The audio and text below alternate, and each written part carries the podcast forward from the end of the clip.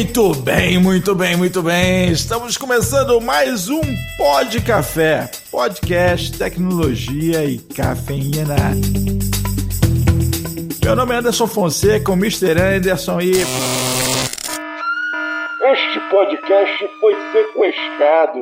Para você continuar ouvindo, deverá nos enviar 2 quilos de picanha, 4 caixas de cerveja e o resto da lista até o fim do podcast. Vamos que vamos. Aqui é Guilherme Gomes, Account Manager da Acer Software e na dúvida, não clica. Não clica. Aqui é Diogo Junqueira, VP de Vendas e Marketing da Acer Software. E no final do podcast eu, eu passo o endereço para você enviar o kit picanha que o, o Mr. Anderson acabou de comentar. Eu sou o Diego Silva, sou formado em gestão estratégica de TI, atuo há 10 anos aí na área de, de TI, com foco em segurança de TI nesse momento. Muito bacana, Diegão. É um prazer para a gente receber você aqui, cara, é, e até para os nossos ouvintes entender como é que a gente ah, é, chegou ao, ao, grande Diego. Ele escreveu um artigo muito bom no LinkedIn que vai estar tá na descrição desse episódio, que é como se proteger de ransomware. Ah, esse artigo aí eu achei um dos melhores artigos relacionados ao tema que a gente acabou de estar, tá, todo mundo tá falando de ransomware. A gente, às vezes, o repórter que não sabe nem para que que serve, tá falando por causa da questão do STJ, né? Então aí a gente já começa com um grande tema. E aí eu, eu começo contigo perguntando aí, Diego, o que é um ransomware e qual o malefício que, que ele pode trazer para pra, as empresas, né? Como é que ele, ele é instalado? Da onde ele, ele surge? Boa, e realmente é um tema importantíssimo aí no momento atual, né? E ainda mais pelos fatos que vem acontecendo aí desse mês, inclusive, no início desse mês, muito, muito atual. Um ransomware é, nada mais é do que um software malicioso, aí, criminoso, que, onde os criminosos instalam software sem a sua auto, autorização. Então, de repente, você se depara numa situação onde você não tem acesso ao seu próprio computador, ao seu próprio dispositivo, né? E como é que isso acontece? Como é que instala esse ransomware? Como é que o cara sem autorização, ele vai lá na minha máquina e agora ele tem o acesso da minha máquina, ele tem o acesso ao conteúdo que está no meu dispositivo. Bom, geralmente é aquela clicada rápida em um arquivo, em um, um arquivo de um, de um site que você não conhece, ou baixar um e-mail, ou abrir um WhatsApp web e aí tem um arquivo que você desconhece. Ah, vou clicar aqui rapidinho, ganhei um milhão. E aí você clica e de repente, meu amigo, perdeu todos os acessos, né? É, você ganhou um milhão mesmo, um milhão. É, um milhão de problema, né? É, inclusive, eu acho que o Mr. Anderson hoje, para quem não tá, o pessoal não consegue ver, mas acho que sequestraram dele a câmera dele, porque ele está sem o webcam pela primeira vez no nosso, no nosso podcast. Eu Provavelmente estou... ele deve ter clicado em algum link ali para, não sei se foi ainda do iPhone novo ou aquele velho link que o Gomes gosta de ganhe tantos centímetros. Com... Bom, eu, eu tenho minhas, minhas dúvidas se é proposital, inclusive para o programa de hoje, né? Vamos fazer isso real time, vamos ver essa situação aí como que... Fez um teste de phishing. Eu fiquei preocupado, de repente parou tudo, por gente que não está sabendo aqui, pela primeira vez a minha máquina aqui travou tudo e eu tive que improvisar para estar presente aqui, mas não faltei, tamo junto. Vocês só não vão me ver, né? Porque parece que minha câmera foi sequestrada. E eu vou dizer o seguinte: minha câmera está ligada, viu? É, deve estar indo para a China a imagem. Alguém está te vendo, não é a gente. Continua me vendo. Continua funcionando. Tá aqui o LEDzinho indicando que está funcionando. É. Inclusive, deveria existir um LEDzinho também para o microfone, né? Você saber quando também estão roubando seu microfone. Pelo menos a câmera eu sei que estão roubando. Boa, Mr. Anderson. Então, uma pergunta que não quer calar agora. Apareceu alguma janela, algum pop-up aí pedindo resgate da sua imagem? Não, cara. Não, não, não apareceu, não apareceu um pop-up ainda. Ele está no processo, né? Ele está encriptando ainda. Esse, esse é o próximo passo, né? Esse é o, é o próximo passo do, do, do ransomware. Você que está descontextualizado e tal, ransomware não tem nada a ver com a banda, os Hanson, né? Dos anos 90. Não, eu tô no podcast errado. Você que veio para cá ouvir Hanson. Ô, Marcos, toca um pouquinho de Hanson aí pra galera não desanimada. Marcos é o editor.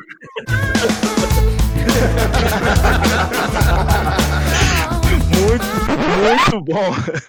Essa é uma próxima etapa aí do, do processo em si do hamster, né? Então, no primeiro momento, a gente pede o acesso ao conteúdo que a gente tem, ao acesso ao dispositivo, e a gente vê que ele está criptografado, que nada mais é, ele está bloqueado para acesso. E aí o próximo passo começa a aparecer umas janelinhas de pop-up com aviso que o, o, dispositivo foi sequestrado e que você só retornará o seu conteúdo, o acesso ao seu dispositivo, por meio de um pagamento de um resgate, né? E aí no início a gente começou aqui e esse resgate é, é o quilo de picanha aí, não é, é isso, aí, Mr. Diogo aí, né? Quilo de picanha, cervejinha. É, Aqui a gente está pegando leve, né? Mas no mundo real a galera pede bilhões lá em bitcoins, né? Pede uma grana alta em bitcoin normalmente, porque o bitcoin tem essa característica de ser muito mais complicado de rastrear. Não, e o é cara pede. Né? Para ser muito mais complicado, você está sendo generoso. É irrastreável. É peer-to-peer, -peer, não tem como rastrear, né? É até uma coisa que me chama bastante atenção no caso do STJ, é que o nosso presidente deu uma declaração numa live dele que a Polícia Federal já tinha encontrado o hacker, mas ninguém apareceu aqui com o hacker. A, a, a, assim, esse cadê, é o hacker, tá preso. Tá cadê as evidências? É, cadê as evidências? Então, assim, é, é, e eu até assim, a, princípio eu poderia até acreditar, porque o, o, o, o, tipo de ransomware, né, que, que é o ransomware X, que invadiu lá o, o, sistema do STJ, usou uma, uma brecha muito simples, né? Ele tomou conta de um domain, uh, domain admin, ou seja, se tivesse sendo auditado, se tivesse usando boas práticas de, de, de segurança da informação, desculpa o pessoal que cuida lá, mas a falha foi grave, foi poderia até ser um, um, entre aspas, um hack amador, mas eu duvido muito pela complexidade e pelo tipo de, de ransomware que foi aplicado, que normalmente foca em, em grandes empresas, né, Diego? Exatamente. É, bom ponto, viu, Diogo? Em alguns casos, algumas empresas aí garantem, né, que é, ah, a gente vai trazer o seu conteúdo de volta, a gente tem, tem uma fórmula mágica lá para trazer o conteúdo ou identificar a pessoa, né? Muitos dos casos, de fato, não é possível identificar a pessoa, mas já tem alguns fatos aí na, na própria internet e algumas organizações que já trabalham com isso, que dizem que já conseguiram rastrear aí o hacker que fez esse tipo de situação aí, que aplicou um ransomware, né? Muito difícil, e aí envolve tanto a parte da, da própria criptomoeda, é, envolve é, o provedor de serviço, são diversas, são diversas formas, né? De tentar entender, localizar, né? de tentar localizar a pessoa, exatamente. Com Sempre certeza. fica mais difícil, né? Não, e assim, e uma, uma coisa que, eu, que, eu, que o pessoal, às vezes, é, que a gente, às vezes tem nosso ouvinte é um pouco bem amplo, né, Diego? O pessoal, muitas vezes, principalmente os donos da empresa, o CEO, chega lá no CIO, chega no diretor de TI, ou no, ou no CISO dele e fala, pô, descriptográfica, não, porque se você não é. aqui. te juro, te juro que eu conheço uma grande empresa aonde o dono da empresa chegou e bateu na mão na mesa. Como assim? Você não vai conseguir descriptografar uma senhazinha? E o negócio não é assim, não é, não é simples, né, Diego? realmente, realmente é muito, muito complicado, né? E aí depende, inclusive, da, da criptografia utilizada. Tem criptografia aí, se a gente colocar uma criptografia de cinco, de cinco caracteres ou é, uma senha de cinco caracteres, a gente consegue descriptografar aí geralmente em horas, né? E aí, cada vez que a gente coloca é, senhas diferentes, a gente aumenta aí o, o número de dificuldades. E, e, o tipo de chave que é utilizado para criptografar é, os, os softwares, que é o conteúdo em si bloqueado, né? E aí cada vez aumenta mais. E aí isso faz parte da evolução da tecnologia que a gente tem hoje. É, e aí quando se trata de ransomware, o pessoal coloca chaves bem complexas, né? Criptografia 256 bits ali, o negócio não é simples, é praticamente sem realmente aquela chave específica, você pode colocar computador quântico ali que não vai que, que quântico ali que não vai descriptografar aquilo ali, entendeu? Não é, é não é assim. A parada é a seguinte, né? Você pode botar 100, 1, 2, 3 da tua empresa, meu querido, mas o hacker não vai fazer isso. Ah, oh, às vezes a senha do domínio de mim lá era STJ 2020, beleza, é simples de TP. Mas o hacker, meu amigo, que deixou aquela mensagenzinha lá, aquele TXT lá com, com um aviso, pode ter certeza que a chave é complexa, né? E aí a gente entra num dilema, que é um dilema, assim, que é polêmico. Eu vou até levantar ele aqui pagar ou não pegar, ou pagar resgate. Eu já começo dando minha, minha opinião. Eu não negocio com terrorista. Eu prefiro ficar sem ver a cara do Mr. Anderson, sequestrar da câmera dele, do que pagar Bitcoin. Mas, mas vamos mas, lá, né? Para não pagar, para não ver o Mr. Anderson, ok, vai. Na verdade, eu pagaria para não ver. Eu tô Mas... achando que alguém pode ter pagado para não me ver, por isso que isso aqui tá bloqueado desse jeito. Entendeu? Mas quando a gente entra num dilema tipo do STJ, e se pensar para pensar que talvez o backup também foi comprometido, e aí, você vai parar a, o, o, o Supremo Tribunal por quanto tempo? Qual que é o impacto disso? Às vezes, a gente tem que negociar com terroristas. Eu não quero ser sarcástico, não, mas parar o Supremo Tribunal, ele estava em atividade antes? Desde quando? Desde quando? O, fa o fato é que quando você se depara numa situação dessa, e aí aquele momento de desespero, né? E aí acontece hoje com vários, vários softwares, vários aplicativos que você fala assim, muitos golpes vêm se profissionalizando por conta disso, né? E aí você dá um desespero, cinco minutos, você fala, cara, vou pagar, eu preciso ter esse acesso aqui, vou pagar. E acaba pagando, né? A recomendação é que a gente, quando, no, quando você está em uma, uma condição normal, em sã consciência, a gente está falando aqui que não se paga, não se deve pagar, né? Porque pode ser até um, um blefe, pode ser aquela carta lá do cara falou, ó, oh, truco, tal, ah, mas você não tem, eu vou pagar para ver. E aí, de repente, não, não vale a pena pagar realmente, porque o cara não tem o conteúdo. E aí que tá, às vezes até tem, mas assim, eu vi uma matéria no CISAdvisor aonde tem. que, que tem acontecido? Tem acontecido muito do cara exigir a, a, a senha, ir lá e depois não descriptografar, ou seja, ficou com seu dinheiro e com seu arquivo, simplesmente pelo prazer de, de, de fazer ou pela sacanagem, ou ele simplesmente resolveu vazar mesmo assim as informações só para porque né, no mundo hacker, cara, a, a, galera que conhece o mundo hacker, que entra ali no Tor, a galera gosta de se expor e é normalmente assim que eles são pegos, porque hoje já tem o, o Ransom as a Service. Eu tava navegando no Tor mais cedo, eu, eu literalmente tava lá dentro e tava vendo, cara, a galera coloca lances para um leilão, literalmente um leilão como se fosse um eBay ou um Mercado Livre da vida, de dados, de informações, cara que eles sequestraram aí de diversas empresas. Então, assim, é, negociar com terrorista é a pior das hipóteses que eu vejo, é da minha recomendação. Mas é claro que para isso a gente tem que ter algumas boas práticas, né? né? Como, por exemplo, um backup, é, é em, se possível, em outra localidade, alguma coisa nesse sentido. Aí, Diogo, você chegou no, no ponto, no ponto, porque assim, quando a gente fala do cara sequestrado, da situação terrível, de paga resgate não paga resgate, é porque o cara já vacilou lá atrás, entendeu? E aí, quando a gente fala assim, ah, pô, temos aí a pandemia e tal, o nego fala, usa máscara, né? Temos aí o HIV, o nego fala, usa camisinha, né? E aí, pô, você tem aí essa questão do ransomware, o cara fala assim, não, eu botei um antivírus aqui, tá tranquilo. não! ah, e o pior é que isso é verdade, né, cara? Mas, mas, aí, Mr. Anderson, vem acontecendo o que eu estava falando um pouco antes com o Diogo, que é a questão da importância que é dada para a área de tecnologia, né? Então, eu tinha comentado com ele que quando eu comecei a trabalhar lá com TI um pouco mais de 20 anos, a gente tinha uma situação lá que a área de TI ficava no subsolo de uma empresa. Não via a luz do sol, né? A TI não é importante. O cara que mexia lá com TI era o cara que cuidava da manutenção da empresa. E aí a evolução tecnológica veio mostrando que, que isso não é verdadeiro. Só que aí os passos vêm assim: a TI é um gastador aonde a gente não sabe onde está gastando, onde está. Vejo todo ano vem pedir dinheiro aqui para mim e eu não vejo nada de importante.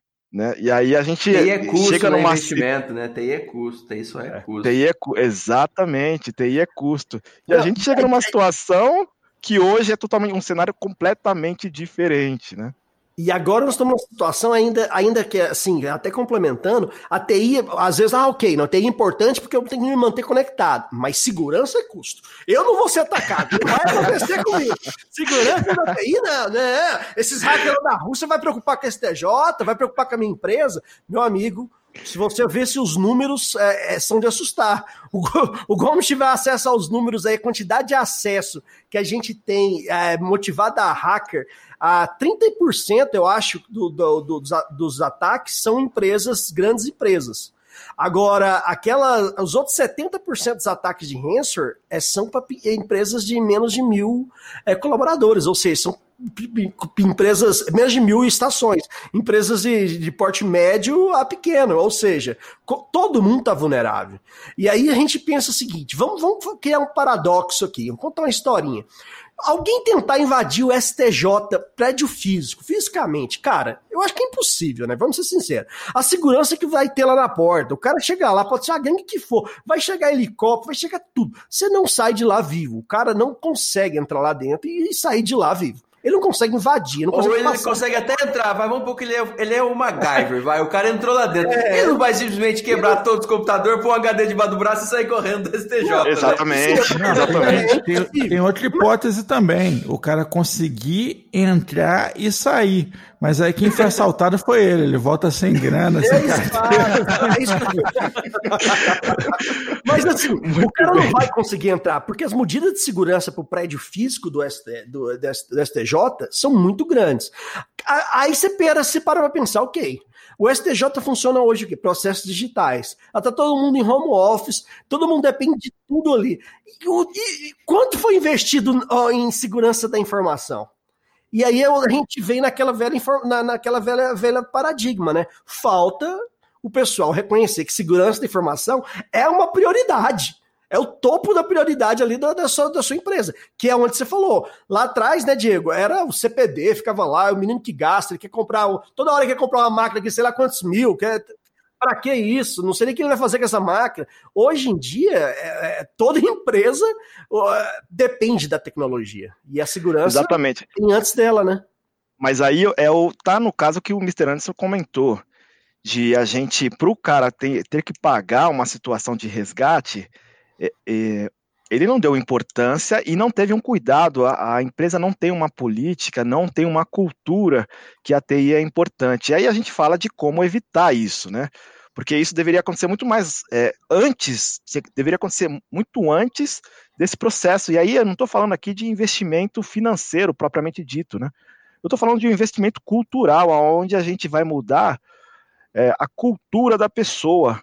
Então a gente está falando aqui de uma pessoa, um hacker aqui, deixa um, um, um pendrive cair na frente da empresa e aí vem um funcionário e fala: Certo, eu achei um pendrive. O que, que, será que tem aí dentro, hein, cara? É. e vai louco e pluga na, no computador da empresa para saber o que, que tem lá dentro, né? E aí já foi. Então, isso não, não, é, não quer dizer que eu preciso de, um, de uma máquina, de um, um investimento altíssimo para mudar um, o, o ponto lá do usuário, né? Que a gente fala de uma certa forma é a ponta mais fraca ali, que a gente de, acaba deixando de passar. Porque vamos falar aqui o que a gente está discutindo: investimentos tecnológicos, ferramentas, software, monitoramento, é, acompanhar o comportamento do usuário, tudo isso é muito bom, né? É, firewall, antivírus, tudo isso é muito bom. Mas aí, e quem que está olhando para o usuário? Qual que é a política que tem para o usuário trocar a senha dele. Então são itens muito baixos é, e aonde a gente não dá uma importância, aquela cultura, e não é só a cultura falar assim, olha, tem uma política aí. Não, não é a política, né? É muito melhor a gente educar, fazer uma ação educativa do que uma ação corretiva. Né? E aí, quantos, a gente está falando de quantos milhões agora no STJ o desespero para ter o, os dados e saber o que, que vazou e o que não vazou. Pô, era só ter tirado o botão direito do mouse, né, cara? eu, eu tenho, eu tenho a impressão de que os ministros do Supremo ali, se, se, se, for o caso, eles vão fazer até uma vaquinha para pagar esse negócio, entendeu? Rapaz, Deixar vazado. com certeza. Tem muito conteúdo aí. Eu quero deixar claro que essa é a opinião do Mr. Anderson e qualquer é processo, particular, por favor. unicamente dele, por favor. o endereço dele é, pode mandar para eu depois eu passo. É, entre em contato com a gente que a gente passa o endereço dele, CPF, que vocês precisar. Eu estou sendo bem, eu estou tomando conhecimento agora dessa situação do roubo de dados do, do, do, do STF, né, o Tribunal Supremo da Justiça é, da Argentina, e eu estou achando, estou colocando o, o, que eu acho, entendeu? É, não, eu também concordo com você. Com foi, foi, foi, foi, na Argentina isso, não foi? Ou foi aqui? É, claro. Não, não porque se foi aqui, a minha opinião é completamente diferente. É, não, é, é, Tava interpretando errado isso aí. É, eu também acho. Mas a, a cena que você falou, Diegão, é, é, é, tem aquela série, não sei se você. Eu sou muito fã, que é o Mr. Robot, é, que eu basicamente é, o cara é uma, um, um, em uma das temporadas, uma da maneira dele invadir o sistema de segurança de uma delegacia é deixa eu cair um monte de pendrive ali na porta e alguém ia pegar. Porque assim, cara, o BIOS, que é o. Quem que é o BIOS mesmo, em, em, em Gomes? Só para ilustrar aqui para os nossos é, ouvintes. É o bicho ignorante operando o sistema? BIOS sempre vai existir, cara. Então, assim, é, contando com o BIOS, falou, pô, achei um pendrive, deve ter uma coisa legal aqui dentro, ou curiosidade humana, né? É, vai existir. O cara, pá, pô, vou lá e vou plugar esse pendrive e aí já era, já tem um takeover, foi até ilustrou. Mas eu acho que sabe o que, que, que é uma sugestão que eu não vejo acontecer muito? É, programas de treinamento, é, o RH se aproximar muito da segurança da informação e criar programas contínuos, porque você treinar uma vez só, você falar uma vez só para o BIOS, falar, cara, não pluga um pendrive. Não basta. Você tem que falar, você tem que falar o ano inteiro, entendeu? Continuamente. Exatamente. exatamente. O pendrive. Olha isso aqui no STJ, olha o que aconteceu. Poderia ser a gente, poderia ser suas imagens, seu computador, você, a empresa. Então, assim, eu acho que tem que ter um programa contínuo entre RHs e fica a dica, é, por favor, fala que foi aqui no Pod Café que você ouviu.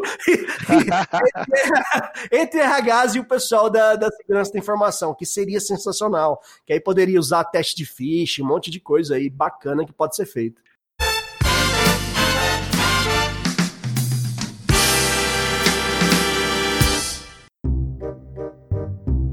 Oi, Aderval, que coisa linda nosso bebezinho. E aí, você conseguiu registrar o Evandro? Eu tô doida pra ver a certidão. É. Então, Creuza. Ah, não, Aderval. O que foi que você fez dessa vez? O nome do nosso menino é Evandro. C calma, Creuzinha. Não fique brava. Eu, eu coloquei um nome muito mais moderno, vai ser um sucesso. Me dê logo essa certidão. Ranço é? Ranço é? É, é, é Rançoé Criptável Ferreira. Aí não, Adeval. Já chega a Claudinha, tadinha, vive sofrendo. Cláudia não, Creuza. Cláudia não. É Cláudia.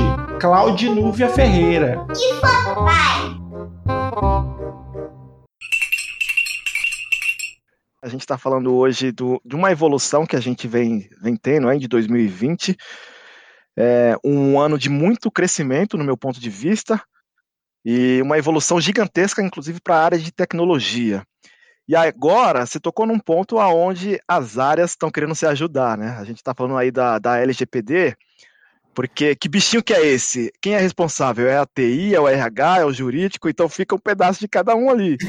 Só que está todo mundo envolvido. De quem, que é, de quem que é? É de todo mundo, é responsabilidade geral. Exatamente, então a responsabilidade é de todos, de, de ter o usuário conscientizado na ponta, aplicar os, os, o programa de, de phishing, aplicar, aplicar hoje essas pegadinhas, e, e isso virou até na empresa onde eu trabalho, virou um certo cômico, né? Você manda um phishing para um, um colaborador e aí de repente você descobre que esse a pessoa caiu, você fala assim, poxa, cara, você caiu nesse, nesse aí, mas logo nesse, cara. Cai sempre no mesmo, cara. Como assim? Você falou que dava certo, Diogo. Eu tô tentando, pô. pô, não siga meu exemplo. Eu tentei explicar. As imagens enganam.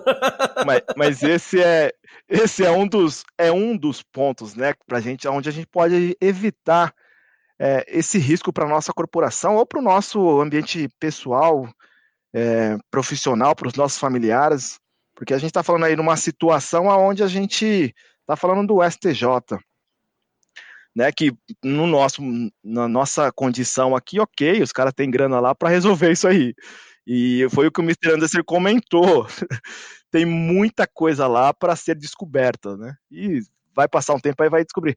Mas e na hora que a gente tá aí. Dado sigiloso ali é mato, né? e na hora que a gente tá aí aonde acontece uma situação familiar, né?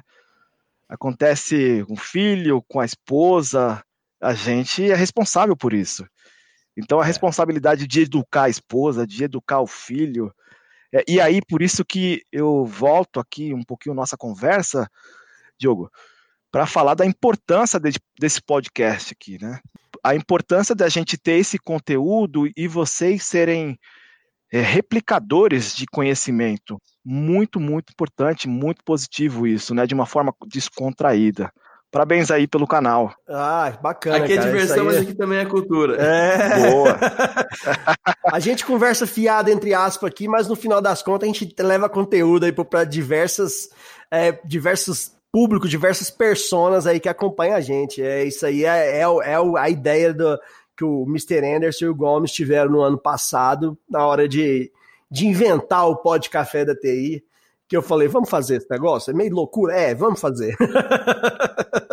E era um negócio que ia ser uma temporada e a gente já tá com 33 é, Era uma temporada de sete episódios, era, né? era a, ideia, a ideia. Mas o negócio foi, foi ficando no, no, no número tão grande, falei, pô, não, vamos, vamos continuar, que é bacana. Como diria o Zagalo, vocês vão ter que nos engolir, hein? É, mais ou menos. o, o, nome pode café é justamente cafeína, entendeu? É para despertar, para acordar a galera da TI para esse tipo de coisa, entendeu? A gente tem muitos profissionais de TI no Brasil, profissionais, a gente tem contato com profissionais de, de, que estão em grandes empresas, empresas que nós sabemos que são alvos, e os caras dormem tranquilamente sem ter ali uma gestão do firewall dele, sem ter nada.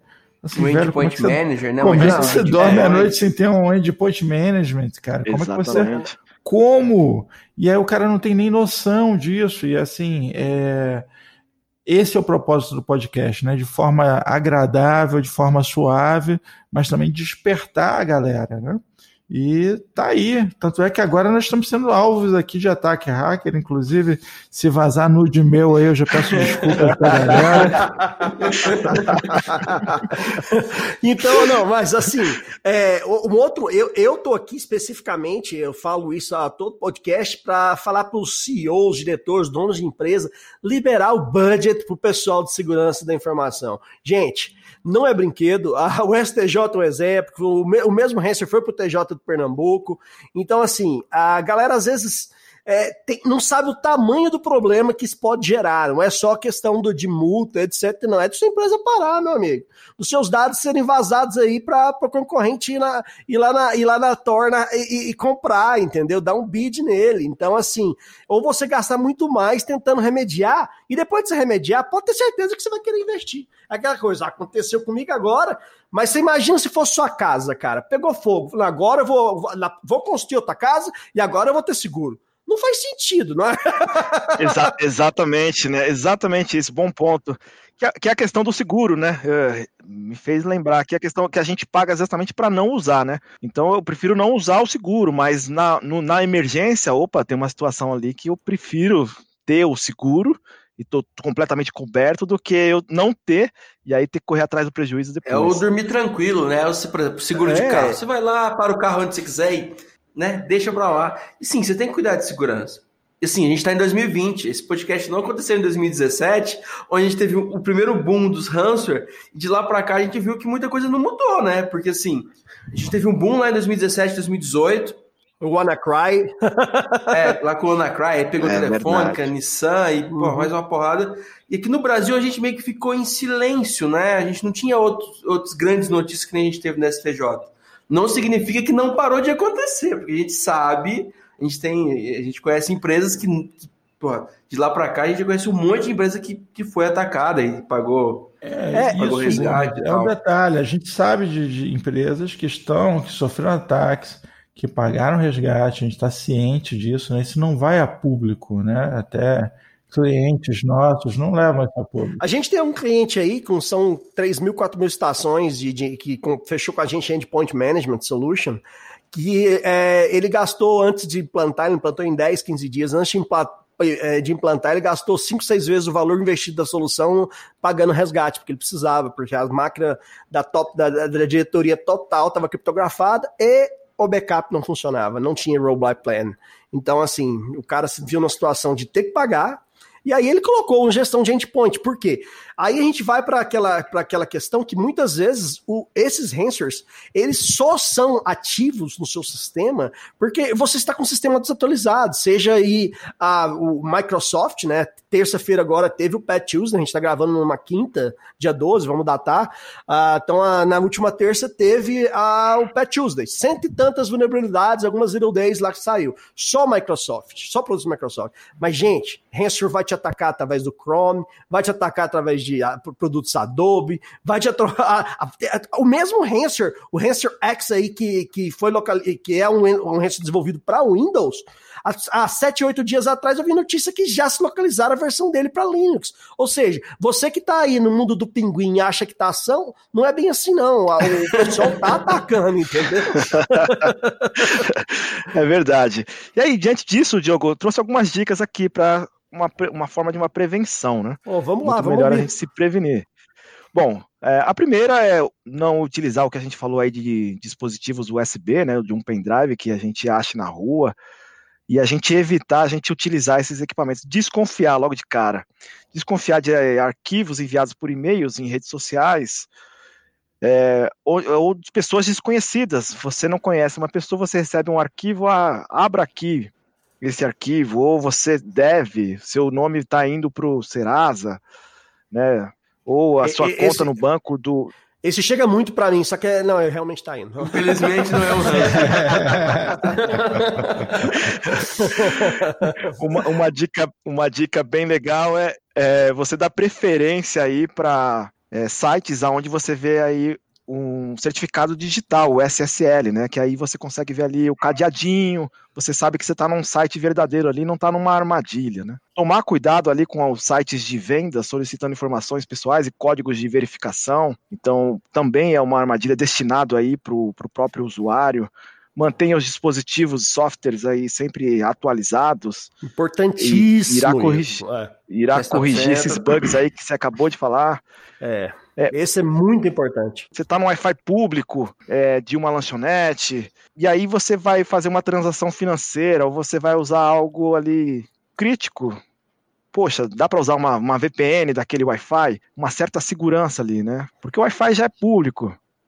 É, não, é uma coisa. Eu, pessoalmente, eu não conecto no Wi-Fi público sem ativar minha VPN antes. De maneira nenhuma. Eu posso estar fazendo qualquer operação simples. Eu, eu tenho que habilitar minha VPN ali no meu iPhone, etc. Senão, cara, nem pensar. Não, não acesso, não, porque a gente, a gente que ainda tem sabe que é muito fácil ver o tráfego total ali que tá passando, gente. Então, assim, se você acha que, que você tá navegando ali é só seu, não. Você tá na vai público, o, o, pessoal da TI ali, no mínimo, tá vendo que você tá trafegando, cara. É verdade. é verdade. É verdade. Mas isso virou um hábito, né? Então, é um hábito bom que você tem, né? Eu acho que essa questão do hábito, eu me remeto muito à questão do cinto de segurança. Se a gente falar de 10, 15 anos atrás, era um hábito que ninguém usava, não, não tinha hábito, né? E aí, com, como, com conscientização, com políticas, com regras, com cobranças um pouco mais altas, e aí virou um hábito bom. É melhor eu ter um hábito de usar o cinto. Hoje, você, se você não usar o cinto de segurança, você sente que tá solto dentro do carro, não tá seguro. Tá faltando algo, né, cara? Exatamente. É, eu, eu acho o cinto de segurança uma boa ilustração, mas no caso da VPN especificamente, ele é tipo a camisinha, entendeu? Você vai se meter naquele lugar desconhecido, aí você vai, eu entro desprotegido, não entro. Se você entra desprotegido, pode pegar alguma coisa. Eu acho que a ilustração mais clara é essa, cara. Veste a VPNzinha. É verdade. É verdade. outro, outro ponto positivo aí que a gente costuma fazer é a questão do backup periódico, né? A gente fazer um backup e armazenar em um dispositivo separado ou longe é, do, do dispositivo que você utiliza aí, longe da organização, enfim, para justamente para se der algum problema você tiver e testar, né? Esse backup, é claro. Você puder ter um momento ali e você fazer, vamos fazer o restore aqui, mas por quê? Cara, só quero saber se funciona, cara. Porque no dia que acontecer alguma coisa, eu preciso que ele funcione. É, Você ter o backup simplesmente achar que tem, cara, isso eu já vi. Foi, mu foi muita história de gente fala, passando raiva com isso. Então, assim, cara, é, tem que ter uma política ali de teste daquele backup. Vamos aplicar um rollback aqui de teste, criar uma política ali de segurança para ter certeza que, que, que funciona, porque isso aí acontece todos os dias. Viu? Olha, eu posso dizer para o ouvinte, mandem seus e-mails que a gente faz um, um episódio só de histórias de backup. Porque é, nossa, esse, esse, cara, esse dá um episódio legal, porque eu tenho muita para contar. a gente já tem bastante, né, cara? Se os é. ouvintes mandarem. Isso aí. Boa, e o, um dos últimos pontos aí tem a questão do próprio software de antivírus, né? Tem um software de antivírus onde você possa confiar, onde ele esteja atualizado, e aí você vê ali que você tá seguro de uma certa forma, testando ele, vendo se está tendo algum tipo de bloqueio, é, para que você possa estar tá um pouco mais é, garantido ali contra qualquer invasão no seu sistema, no seu dispositivo. Ô, Diego, no episódio passado eu falei sobre isso. Eu tenho falado, aliás, já falei, porque eu vi e fiquei indignado. Inclusive, eu falei que tem um lugar no inferno especial para a pessoa que faz isso. O sujeito que craqueia o, o, o antivírus, cara. Como é que o cara tem um antivírus craqueado, cara? Muito bom. Funciona, né, cara? É, a é... questão eu quero quer pagar quanto, né? É... Bom, eu tenho, eu tenho um software, que foi o que o Diogo acabou de comentar. Só por ter, meu amigo, é melhor não ter, né? E aí eu acho que por isso que as empresas aí de suporte hoje estão disparando contra a questão de solução, né? E aí a gente toca aí no ponto da AC Software, uma empresa conceituada onde ela pode dar uma solução, e aí foi o que o Diego comentou, de uma empresa desesperada pagar quanto for necessário para ter o software de volta, né? Por conta de não ter pagado lá um software de segurança que, teoricamente, não é tão caro assim pelo o benefício que ele vai trazer para a organização. Diego, nós temos feito o assessment para LGPD nas empresas e nós é Testamos alguns, alguns aspectos da empresa em, em relação ao LGPD. É, dois deles são trilhas de auditoria e o outro é segurança. A gente faz algumas perguntas de segurança é, para as empresas. Cara, tem casos que você fica assustadíssimo de como está a segurança dos caras. Você fica assustado, você fala assim, cara, essa empresa. Aí você abre de novo o site da empresa e fala assim: não é possível. Os caras com 5 mil funcionários, movimentando dinheiro absurdo e não tem infra de segurança, assim, de segurança de criança, entendeu? Não tem gestão de endpoint, não tem nada, cara, tranquilaços lá. Não tem, não tem, não tem, não tem um report de. Ele, é, é, tem, tem empresas dessa aí que ele não sabe quantos usuários com privilégio de admin tem no AD dele. É um report básico, né? Foi, inclusive foi por aí que o STJ foi pego. Ou seja, se o STJ, que deveria proteger ali as sete chaves, esse, esses, esses domain admins, Imagina uh, outras empresas que tem por aí, né, Mr. Anderson? A gente tá vendo demais isso aí, que de empresas que, que ficam usando de PowerShell na unha. Nós, nós temos, assim, isenção, tá? A gente faz o assessment e diz pro cara, ó, você precisa, por exemplo, uma solução de ciência, precisa disso aqui, cara. É claro, eu gostaria que você comprasse a minha. tá aqui, tem esse recurso e tal. Né? É, mas ainda que você não compre a minha, pelo amor de Deus, coloca compre uma. alguma, entendeu? Põe assim, uma, não, não é, craqueie, pelo amor de é, Deus. É, aí, o cara, aí, o cara, virou para mim e falou assim, pô, mas e se eu não colocar, que outra solução eu tenho? Eu falei, ah, você pode contratar 70 estagiários e botar eles para ficarem no log o dia inteiro, porque você vai se ferrar. Ah, cara. e aí você pede para eles escreverem no papel, né? Porque normalmente, por exemplo, AD, a retenção é baixinha. Então põe o cara, além de ver os logs, escrever no papel qualquer coisa que ele achar um pouquinho diferente. Porque senão, meu amigo. Eu, eu, vou, te, eu vou te mudar a sugestão, Mr. para esse pessoal, fala assim. É, qual que é outra alternativa? Assim, cara, se ajoelha e reza pra você não ser alvo e não, ter, e não ter problema, porque não tem outra escolha, entendeu? É, não adianta você contratar 70 estagiários, eles não vão conseguir abrir. Cara, um comando para um PowerShell, um, para você ver o, o que está acontecendo ali no seu AD, cara, é gigante. Você pode contratar quantos estagiários for, não vai conseguir dar conta do trabalho para uma empresa de, de médio porte. Não estou nem falando uma empresa de 5 mil, viu, viu, Mr. Estou falando uma empresa de médio porte. Ah, mas você ouviu o nosso podcast passado lá, o cara fazendo oração, né? Falou assim: Deus, protege a minha empresa. Assim, Pô, cara, o hacker tá melhor preparado do que você, eu não tenho o que fazer, entendeu? É verdade. Não adianta, E aí- cara. E aí a gente volta um pouquinho para a questão do que o Mr. Anderson está comentando aí, né? De será que vale a pena eu ter um software, é, ou pagar por um software, ou eu vou craquear? Infelizmente, na situação que a gente está passando hoje aí, essas situações ruins estão dando visibilidade para as organizações e se conscientizar e falar, eu vou pôr a mão no bolso, que é importante. Quanto tempo, é, quanto de valor, de grana a gente está falando aqui, é, se eu ficar sem uma hora sem trabalho, sem acessar o meu conteúdo, se eu perder isso, isso é importantíssimo. Então, infelizmente, tá, tá usando essas situações que vem acontecendo para falar, vamos gastar o que tem que gastar. Aquilo que a gente guardou o, ano inteiro, vamos É. gastar agora. E vamos programar, né? E aí, às vezes, a mídia, a grande mídia, né? Até não é só a mídia especializada que deu, que noticiou a questão do STJ, a grande mídia, que às vezes, que nem eu te falei, às vezes não sabe o que é um hamster, ou não sabe a diferença de um hamster para uma vaca, alguma coisa nesse sentido, tá noticiando. ou seja, pô, cara, os caras, os diretores, donos da empresa vão ler aquilo e falar, cara, o que, que a gente tá fazendo para evitar que isso aconteça com a gente? E aí, aí na, tá na hora agora, CIO, é, e, e CISOs, pessoal de segurança, che, che, tá na hora de sentar e falar, pessoal, é o seguinte, olha só, sabe, sabe aquele que aconteceu com o SDJ? Então, poderia ter sido a gente por causa disso, tá aqui. É, nó- nós não temos uma solução de gestão de endpoint. Aí, normalmente, o, o, o, o, o, o hacker, o atacante, ele não vai procurar aqui só, só o nosso server, ele vai entrar lá pela ponta, vão conseguir privilégios de lá, e de lá vão ir para as outras máquinas, vão, vão, fazer um, um, um rastreamento no seu AD ou no seu ambiente. Então, explicar para eles que investir em gestão de endpoint, em relatórios é, de, de soluções de auditoria de Active Director, soluções de CIEM e soluções que protegem e auxilia e programas de reciclagem, igual o Diego falou, porque o usuário, o BIOS, precisa ter a segurança da informação como algo do dia a dia dele. Porque, pô, a empresa tem toda uma política de segurança física. Cara, para entrar aqui tem câmera, tem catraca, tem sei aonde, tem elevador, tem retina, tem um, um escambau. E aí? Cachorro. Ela tem de tudo ali para proteger no prédio físico dele, cara. Mas a, a, vi- a- a vida das empresas hoje, querendo ou não, toda empresa tá digital. A, a sua empresa depende do, da, da Toda empresa é uma tecnologia. empresa de tecnologia, né, cara? Agora. Ponto. Toda empresa Quem é uma empresa de tecnologia. Exatamente.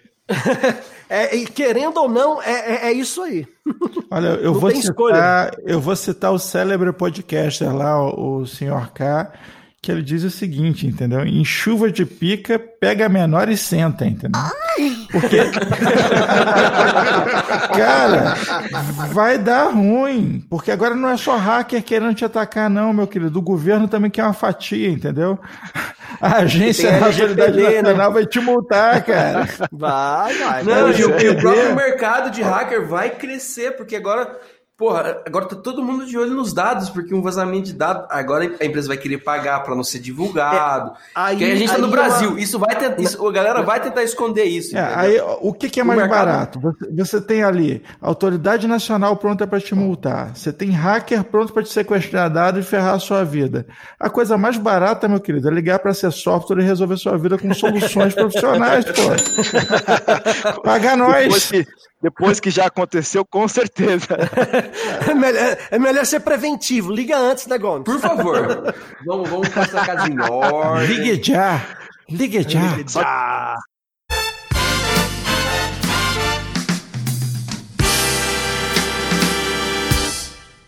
Oi, bom dia. Eu queria falar com o responsável. O RG, senhor. RG e atestado de antecedente.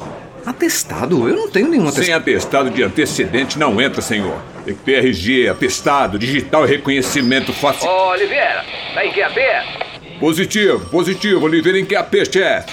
Atenção, Oliveira, a empresa foi invadida. A empresa foi invadida, QSL.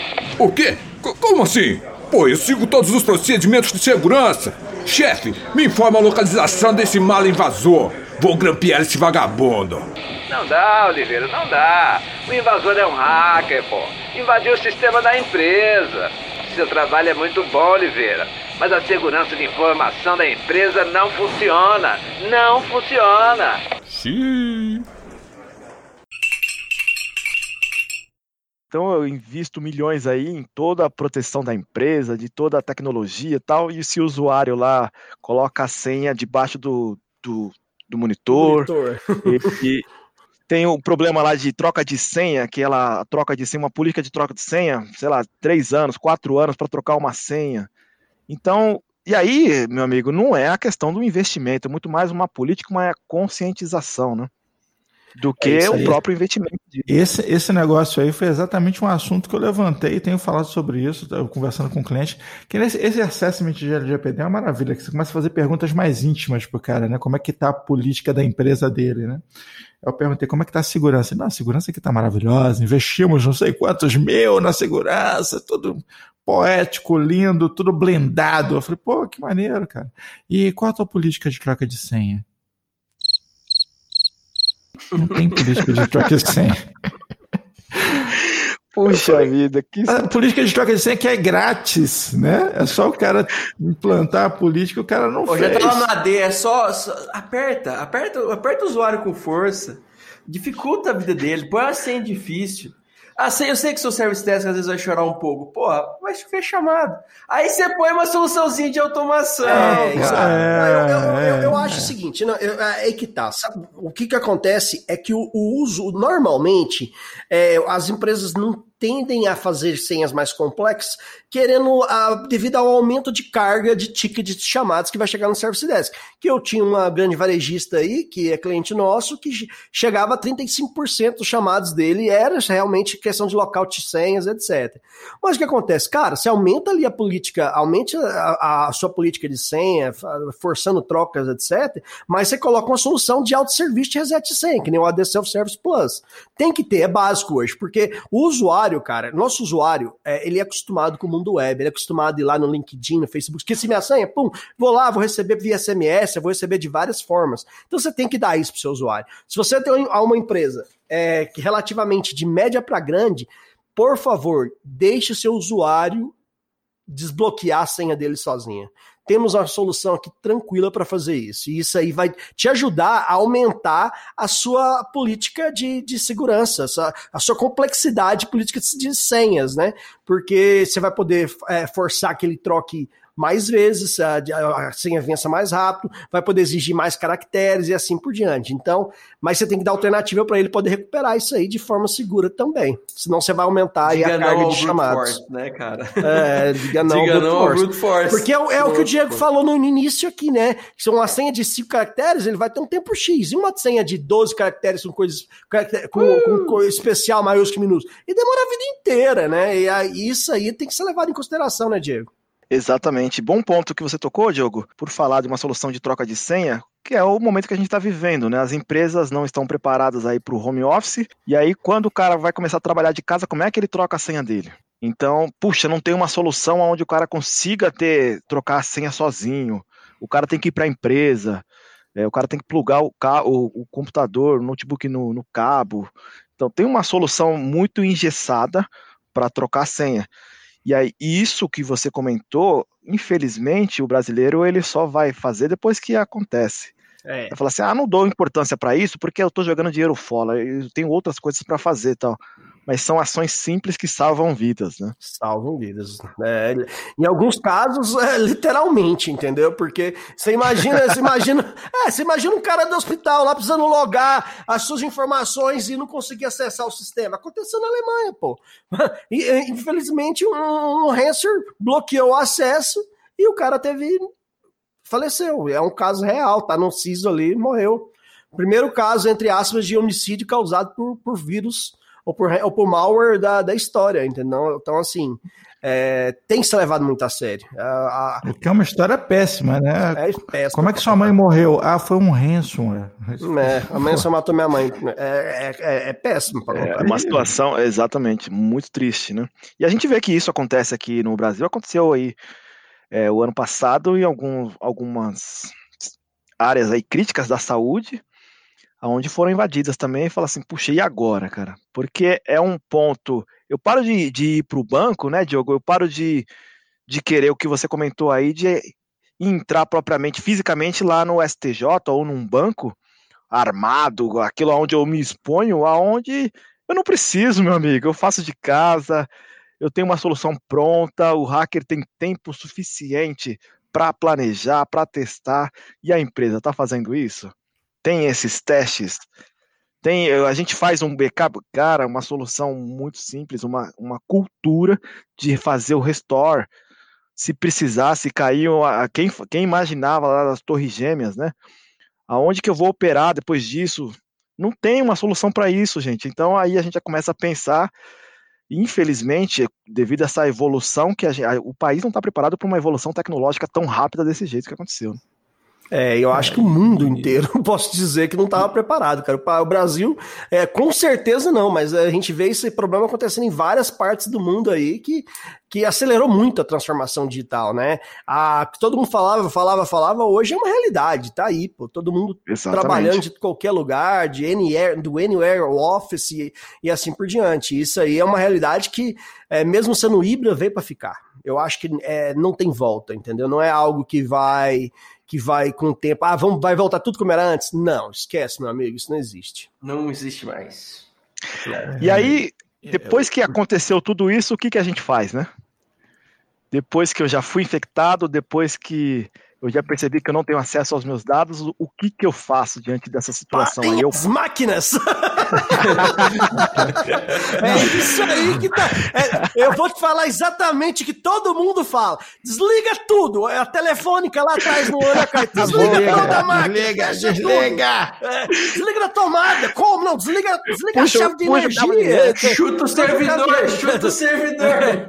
É, cara, é, é, é, na hora do incêndio, cara, tá pegando fogo. É isso que, que todo mundo vai falar, fala, desliga, desliga o cara, não, desliga a energia do prédio, pelo amor de Deus. Porque, tipo assim, você não sabe aquele, aquele negócio, cara, o Hanser vai criptografando, vai criptografando, vai pegando, vai entrando aqui, privilégio. Quando viu, já era, espalhou ali dentro, você fica com tudo criptografado. Então, realmente, desligar as máquinas é o primeiro passo. para depois vocês respirar e ver o que vamos fazer, né, Diego? Exatamente, exatamente. E aí foi até o que foi comentado, como ele vai de um, de um computador para o outro muito rápido, o ideal é que antes de qualquer situação a empresa tenha preparado aí, se, se possível, ter um ambiente de homologação, um ambiente de produção, um ambiente de, de desenvolvimento, que é onde a gente segrega ali a, a nossa rede propriamente dito, né? E quanto mais segregação, mais difícil é ela, é, o, o, o Hansford se popularizar aí para as outras máquinas. Né? Então, pelo menos uma parte da, da organização está funcionando, mas o fato hoje é desliga tudo. É. Esse lance do estar funcionando é muito sério, porque quando a gente, a gente fala, ah, estamos falando de o sequestro, né? E você pensa na, no prejuízo do pagar para liberar, né? Mas também tem ali o prejuízo do da estrutura inoperante, né? Nada funciona, entendeu? E você não consegue mais usar as ferramentas digitais que você estava usando e a tua empresa simplesmente não funciona. Sua empresa, seu negócio, seu órgão público, né? Como é que você vai lá pedir, pô, você quer almoçar, pedir teu Chateau Petros lá, um 79, aquele vinho maravilhoso de 90 mil reais. Você quer pedir Opa, uma lagosta, você não pode porque... eu vou, você chama a gente para almoçar, porque, pô, o cara tá tomando vinho aí, eu tô aqui no meu, então. no meu Malbeczinho simplesinho aqui, não vou fazer propaganda, mas o meu cara... Meu não custa 90 mil reais, Você tá vendo, cara? Tá louco. Esse é o Mr. Anderson, tá vendo?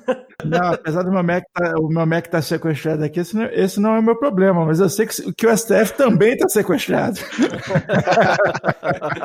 e, e, aí não, é o que o Diogo é, é, comentou, né? Desconecta tudo, puxa o cabo de rede para que o, o software, o ransomware não seja compartilhado, né? E aí a gente começa a fazer a questão da varredura. Vamos fazer uma varredura aí, abre aí, vamos ver se nossos softwares, o que a gente tem aí, que espera que a empresa tenha pelo menos um, que não seja um software gra gratuito aí e craqueado, que aquele software pelo menos pegue alguma coisa. Ah, não pegou, o que, que a gente faz agora? Vamos procurar aí uma solução aonde a gente pode descriptografar esse arquivo, né? Então tem algumas soluções já no mercado que é claro que ela se atualiza com o tempo. É, no More Hansel é uma delas, aonde você consegue ele joga o seu arquivo para que ele possa ver se tem a- o conteúdo, tem, tem cura o ou não? É. Exatamente, se tem cura ou não, descriptor daquela, daquela situação, né? É. Ô, É. Diego, é, corrija-me se eu estiver errado, até porque eu, na minha posição de- como, como programador, eu, eu- o que, que eu imagino, né? A última coisa que eu vou botar no meu código é o pop-up. Antes disso, ele já criptografou tudo, entendeu? Então, antes da galera descobrir o que está acontecendo para querer desligar computador, a farra já está feita, né? O cara não vai avisar primeiro, olha, a partir, a partir de agora vamos criptografar. Às vezes, Mr. Anderson, ele vai avisando por máquina por máquina. Ele, ele, ele criptografa ali e vai avisando, você vai recebendo, quando vê a- lá na ponta ainda, ainda não chegou lá, entendeu? Em alguma rede segregada e assim por diante. Então é por isso que, que, que é, às vezes o pop-up ou o arquivo ali que bloqueia na sua máquina. Então, às vezes, dá para salvar quando você tenta desligar. Mas essa questão. desliga rápido, entendeu? Desliga o mais rápido possível. Mas essa questão que o Diego falou é muito interessante. E, aí, e, essa, e essa questão leva a crer, ah, ok, por que, que o WannaCry não atacou mais? Porque ele não é mais efetivo. Entendeu? Porque o pessoal vai criando novos ransomwares. Eles vão, eles, o que que o pessoal, o que que os nossos amigos ali ficam fazendo, nossos amigos ali da, da China, da Rússia e da região? Eles ficam olhando ali, pô, vamos ver as vulnerabilidades aqui disponíveis para a gente explorar. Ah, essa vulnerabilidade aqui já está descoberta, mas acho que tem uma estimativa de muita gente não vai ter ainda peteado isso aqui. Vamos criar um ransomware em cima disso. É o caso da- do, do Hansel X, por exemplo. Não é o WannaCry que pegou o, o, o, o, o, o, o tribunal. Se fosse uma tentativa com o WannaCry, provavelmente não teria tido esse impacto mais. Por quê? Porque já é algo que já tem cura. Vamos dizer assim. Já é um, se fosse Exatamente. com o É Covid, isso que a já- gente espera, né? é, não. É a evolução, né? É, exato. Então, assim, é, o melhor mesmo é ser preventivo e criar to- todas essas dicas aí que, o- que o Diego deu pra gente aqui, cara. Siga ela, tem uma política e uma cultura realmente onde a segurança da informação é tão ou mais importante que a segurança do seu prédio físico. Isso leve isso em consideração. Os seus dados estão não estão dentro do seu prédio físico. Você não tem mais aquele mando de arquivo lá de papel que se pegar fogo ninguém sabe onde está. Seus dados estão no- nos, nos servidores, na nuvem, etc. Tem um monte de filial, né, cara? Cada, cada funcionário na sua casa, querendo ou não, agora É. é, uma filial da tua É, um- empresa. é- é como se fosse um CNPJ. Dali o cara consegue acessar tudo. E aí a gente entra em outros problemas, né? Por exemplo, o cara tá usando uma rede local, qual que é, qual que é o nível de, de segurança disso. Então, assim, se previna. Se previna. Custa Sabia, muito menos. Que, que ransom, que na verdade não quer dizer nada em inglês. pois é, quer dizer a banda, né? Vem do Haiti, cara, do haitiano. É resgate. É resgate, software de resgate, software sequestrador. Tinha que tocar uma vinhetinha agora. Mr. Anderson, é cultura. Mr. Anderson é cultura. Então, Mr. Anderson, você estava falando aí que significa sequestro, mas eu vou te desafiar a te falar quem é o pai do ransomware. E qual foi o primeiro ransomware idealizado, vamos dizer assim. Rapaz, não sei, nem ideia. Ah, então tá, cara. E, cara, é de 1989. 89? 89, cara. Olha só. Foi um biólogo, um biólogo formado em, em Harvard. E ele- o que ele fez, é, o Hanson é conhecido como AIDS Trojan ou PC Cyborg. Ele praticamente distribuiu disquetes infectados para todo mundo que estava na Conferência Internacional de AIDS da OMS de 1979. E aí, o que, que ele fez? Ele, ele infectou a galera e pediu para todo mundo que, para desencriptar, mandar um cheque de 189 dólares para uma, caixa postal no Panamá.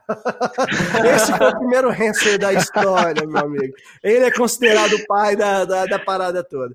Tá certo que a criptografia.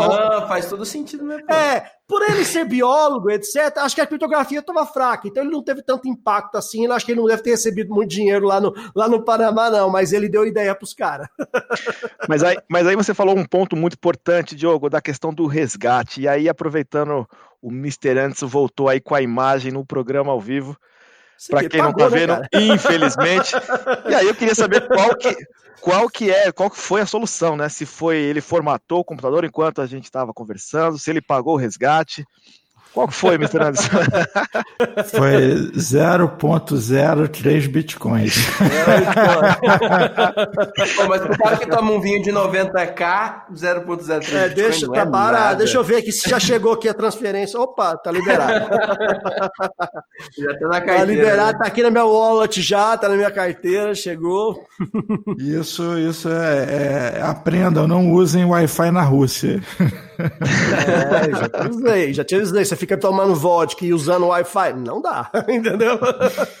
Agora falando em Rússia, falando em Brasil, Estados Unidos, China, é sempre Brasil é sempre referência. Né? Eu estava falando do seguinte, que é, hacker em si, né, misturado com a malandragem brasileira, é como fazer bomba atômica com chiclete, né? Porque você mistura ali é, é, ingredientes inusitados e acaba saindo um, uma bomba poderosíssima.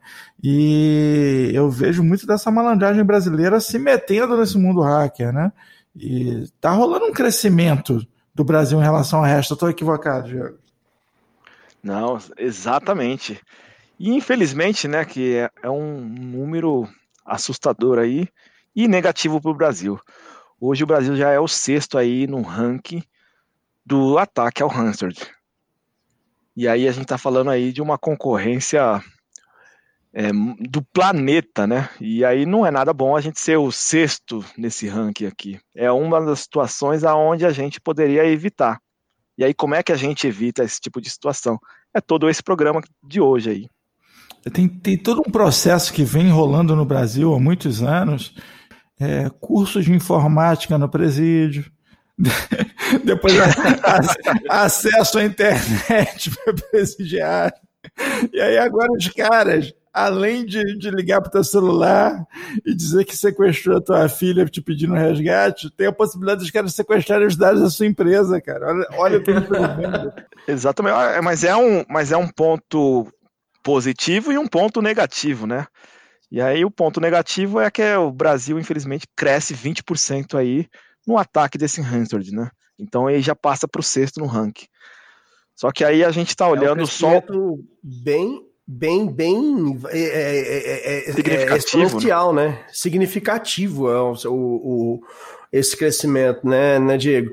E aí eu, e eu acho, assim, que tem de só aumentar por alguns fatores, levando em consideração a LGPD, que vai chamar a atenção do mundo para ataque aqui, que vai pensar, pô, lá tem punição se por acaso tem alguma coisa ruim, então lá é um bom alvo. E a gente acha que não, mas o pessoal sabe. Fala, Pô, você não, ah, você não, lá não dá nada. Ah, não, não vamos atacar lá não. Então agora, com a LGPD, minha opinião novamente, eu acho que tende a aumentar cada vez mais a gente ser visado por alvos externos em relação a, a, a, a, a breaches, hansers e etc. Exatamente, um dos pontos aí. E aí, não deve ser novidade para ninguém, mas infelizmente também corre aí uma concorrência desleal, né? Então, do seu concorrente querer aplicar uma situação para parar a sua empresa, justamente para querer sair na frente da outra. Então, infelizmente, cara, a gente tem esse tipo de situação também. Ainda tem. Essa, para mim, é Aí, sacanagem. é aquele tipo que só espera a água É. bater na bunda para começar a correr, né, cara? O cara. Então, assim, é o que a gente tá falando desde o começo. Vamos agir preventivamente, porque, assim, dói muito menos, os custos são muito menores que se ocorrer algum problema. Porque se ocorrer, você tem que gastar com problema e depois você vai ter que se adequar, cara. Porque, assim, gasta agora, é, investe em, aí, em segurança, que é o melhor. É, e o que o Diego falou é uma coisa é, é, preocupante por causa do seguinte. É, existe hoje a modalidade, para quem é, conhece a, a Dark Web ali, acessa o Tor, do Ransom as a Service, meu amigo. Basicamente, aí. é, o seu concorrente ali pode, se você, assim, não estou falando de empresas é, idôneas, mas empresas que filha da puta, vamos usar a palavra certa, concorrente filha da puta, ah, que, po- que podem contratar é, ransom as a service para atacar uma determinada empresa, ou seja, esteja protegido, porque o ataque pode vir do seu vizinho da, da, ao lado, entendeu? Isso aí realmente é. Não é ele que vai te atacar, ele vai contratar via com bitcoins, os mesmos bitcoins que o Anderson acabou de me mandar. Oh, desculpa, me mandar aqui. Então, mas vai contratar esses via bitcoins e pode usar o Answer as a Service, que é um absurdo, mas é fácil de contratar na Dark Web hoje. Assustador, cara. Assustador porque você vê que existe uma popularização do acesso a essa tecnologia. Não é mais para um tipo de filho da puta, é para qualquer filho da puta. Né? Você tem aí, o, cara, o cara que esteja disposto a pagar. Você não precisa mais ter conhecimento técnico, não. você basta ter Bitcoin. E assim, a, a possibilidade de você parar o seu concorrente assusta, cara.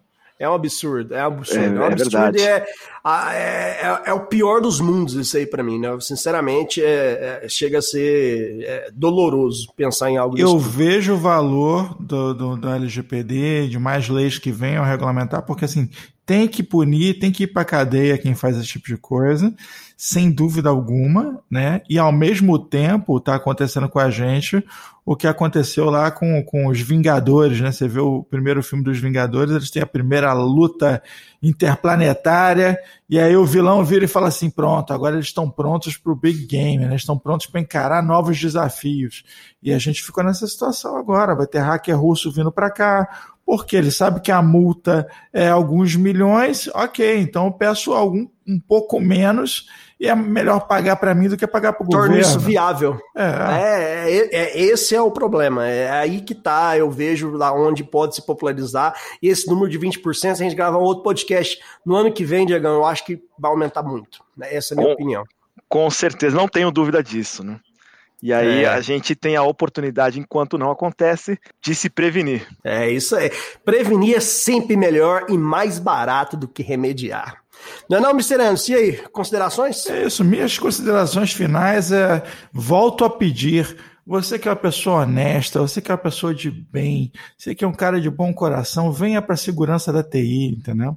Porque a gente precisa de gente, mas a gente precisa de gente decente porque é uma área muito similar à polícia, então a gente precisa de gente realmente decente para se comprometer e trabalhar aí com white hat, brigando pelo bem, pela luz e pelo, pelo né? Desse jeito. Bom, Diego, considerações finais. Bom, eu tenho a agradecer aí toda a equipe e que esse programa possa aí ser um, um Hansard do bem e popularizar aí toda a nação, né? Para que realmente a gente possa usar o conteúdo aí que, a gente, que foi discutido aqui. É isso aí. Então, eu queria agradecer muito a presença do Diego, ter aceitado aqui nosso convite, dando a contribuição dele. Vou deixar o link do artigo, o LinkedIn dele na, na descrição aqui da, do nosso episódio. E assim, pessoal, você que é da área de segurança, eu, eu aconselho você pegar o link desse episódio e mandar para a diretoria da sua empresa. Manda pro CFO, pro CEO, pro dono da porra toda, porque eles precisam ouvir e entender que investir em segurança é o melhor caminho para prevenção e para evitar prejuízos ou evitar que o nome da sua empresa esteja na mídia. Muito obrigado, Diego. Valeu, obrigado pessoal. Valeu, obrigado aí. Obrigado, Diego. E pessoal, quando for investir, liga pra gente da Csoft, a gente tem um monte de solução que vai ajudar vocês demais para ah, ajudar é. a se prevenir e evitar esse tipo de ataque. E se você estiver ouvindo esse podcast em novembro, estamos na Black Friday, então entre em contato com a gente, pague barato e só em 2021.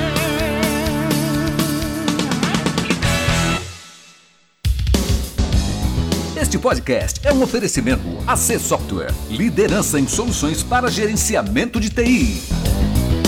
Contatos: podcast@podcafeti.com.br